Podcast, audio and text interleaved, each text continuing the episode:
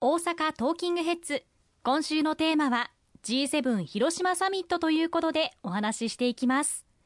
まずは基本的なことなんですがサミットとはフランス、アメリカ、イギリス、ドイツ、日本イタリア、カナダの7カ国及び EU の首脳が参加して毎年開催される国際会議です。今世界が抱えている問題について話し合う場ということでよろしいでしょうか？え全くその通りですね。あの G7 サミット主要7カ国を中心としてその他招待国も参加をしての会議となります。世界経済あるいは地域情勢さまざまな地球規模の課題をはじめとするその時その時の国際社会における重要な課題について G7 各国これらの国々は自由や民主主義あるいは人権などの基本的な価値を共有する国でございます。これらの首脳が集まって都市部というよりは静かな地方の都市で自由闊達な意見交換を行うと。でその結果を文書にしてまとめて公表し基本的な価値を共有する G7 首脳のリーダーシップで国際社会の重要な課題に対応していくという決意を示すものになっております、まあ、今回毎年議長が交代するんですけれども今年は日本が議長国を担うとで日本が議長国を担う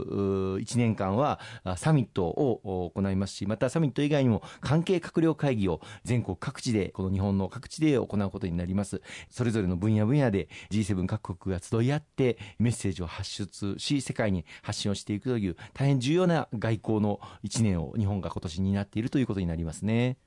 なるほど過去で言うと気候変動問題や前回のドイツサミットではジェンダー平等についてまたロシアによるウクライナ侵攻に関しては緊急開催されるなど本当にその時の最重要課題について話し合われるということなんですよね。はい、あの特に今年は、まあ、コロナ禍に世界中が見舞われて国際秩序を根幹から揺るがすロシアによるウクライナ侵略に直面をしているという、まあ、歴史的な転換点を迎えつつある中にあると思います。力による一方的な現状変更の試み、まあ、ロシアがまさに行っているような核兵器による威嚇、またその核兵器の使用、こうしたことは断じてあってはならないということを G7 各国が一致結束をして発信をしていく。さらには力による支配ではなくて法による支配、法の支配をしっかりと確立をして国際秩序を守り抜いていくという、こうした議論を日本がまさに議長国として牽引をして G7 の強い意志を世界に示すことができたというふうに思っております。まあ、それ以外にも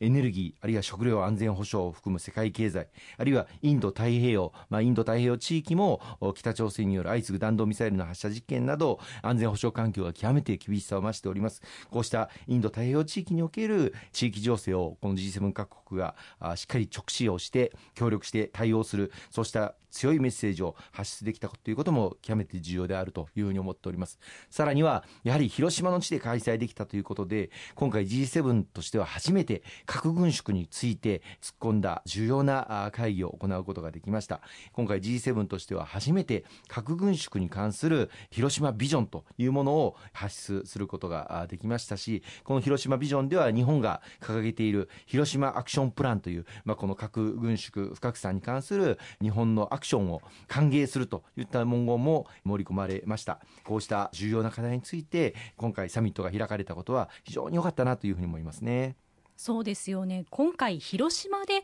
行われたということは本当に意味がありましたよね。今年に入ってロシアが核兵器の使用をほのめかすなど核兵器使用のリスクが増している中で各国の首脳が初日に平和公園と原爆資料館を揃って訪問しました。この各国のトップが核兵器の悲惨さについて知ることまずは重要でしたよね、はい、あの広島の知名度はもう世界的に群を抜いて高いというふうに思います。あの私も中東に長らくあの住んでおりましたけれども、まあ、残念ながら大阪という地名を知らない人はいるんですが広島という地名を知らない人はまずおりませんそういう意味でも、まあ、広島といえば平和都市という世界的な知名度を有するその街で G7 の首脳が集まってこのロシアによる力による現状変更が行われているその中にあってこの G7 の首脳が平和に関するメッセージを世界中に発信できたこと極めて大きな意義があったと思います。そうですよね。戦争によって核兵器を使用された国本当に日本だけということでその悲惨さを伝えることができるという意味でも今回本当に重要なサミットになったと言えますよね。はい。今回発信されました核軍縮に関する G7 首脳広島ビジョン。あの、まあ、歴史的な転換域の中にあって1945年に投下された原子爆弾の広島そして長崎の人々が経験したかつてない壊滅甚大な被害こうしたものを想起させる場所に集まっていただきました。そして世界中のメディアも G7 の会合というのはフォローしますのでその世界中のメディアがその広島の地からニュースを発信したということも非常に大きな意義があったというふうに思っております。この核軍縮に関する G7 首脳広島ビジョンでは77年間核兵器が使用されてこなかったこの記録の重要性を強調しております。またロシアの無責任なあのレトリック核の使用あるいは核の威嚇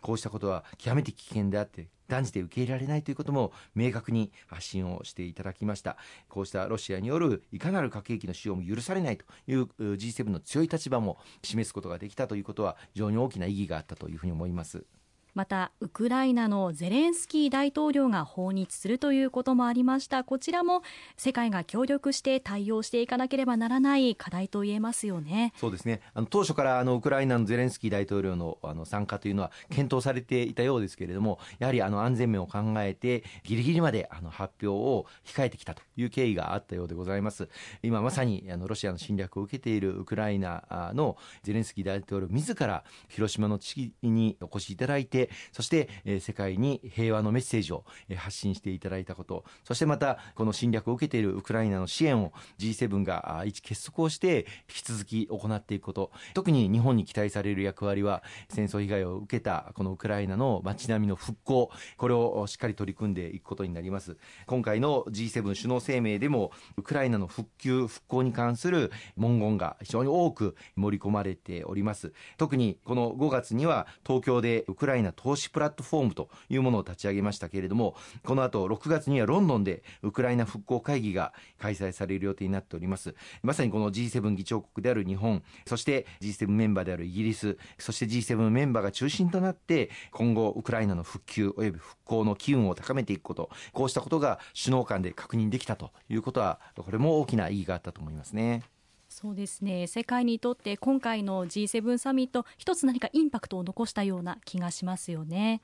またサミットトップ同士が個別に対談できる場でもあります例えば日独首脳会談も行われまして中国や北朝鮮に対して緊密に連携することなどが意思確認をされました。こういったことも重要な点と言えそうでしょうか？はい。あの G77 カ国のみならず今回は招待国をあの何カ国か招待をしております。例えばあのお隣韓国の、えー、ユン・ソンニョル大統領をお招きをしました。先般あの岸田総理も韓国に訪問しシャトル外交再開ということを発表していただきましたけれどもそれからわずか1か月余りで韓国の大統領が再び日本を訪れしかも広島には実は韓国人で当時広島にいた方々の被爆者の慰霊碑がございます。岸田総理とそして韓国の大統領が2人揃って当時広島で被爆をした在日韓国人の方々の慰霊碑に手を合わせたということも大変大きな日本と韓国の関係改善へのステップになったというふうに思います。